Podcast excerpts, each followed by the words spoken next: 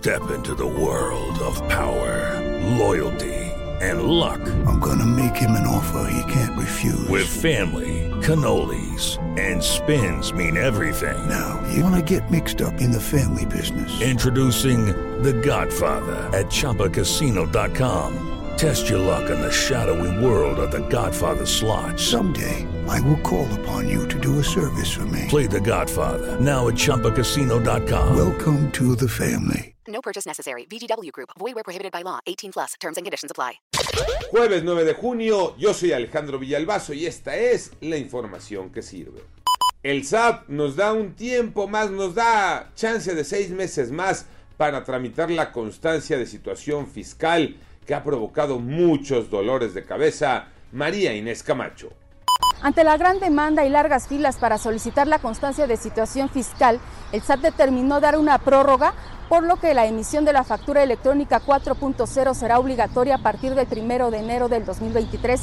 La autoridad fiscal también aclaró que las empresas o patrones no pueden condicionar el pago del salario a sus trabajadores a cambio de la constancia, la cual es gratuita y tampoco está condicionada a presuntos adeudos.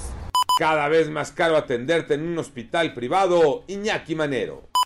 Muchas gracias, Alex. De acuerdo con la Comisión Nacional de Seguros y Fianzas, los servicios en los hospitales privados ya son más caros.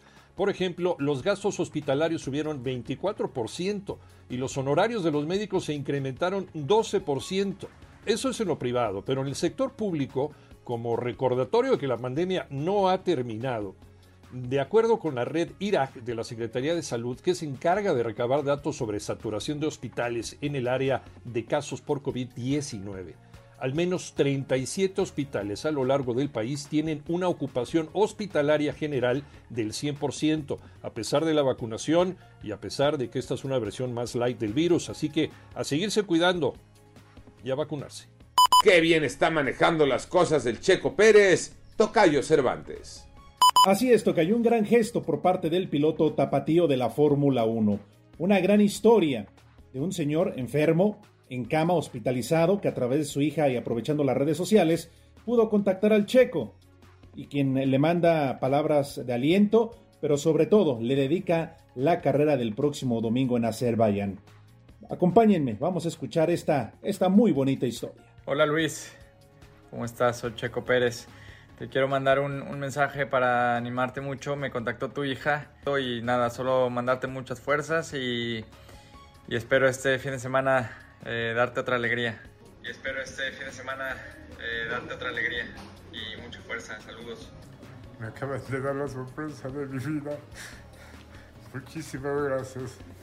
Yo siempre he sido fan tuyo. Yo soy Alejandro Villalbazo, nos escuchamos como todos los días de 6 a 10 de la mañana, 88.9 y en digital a través de iHeartRadio. Pásenla bien, muy bien, donde quiera que estén.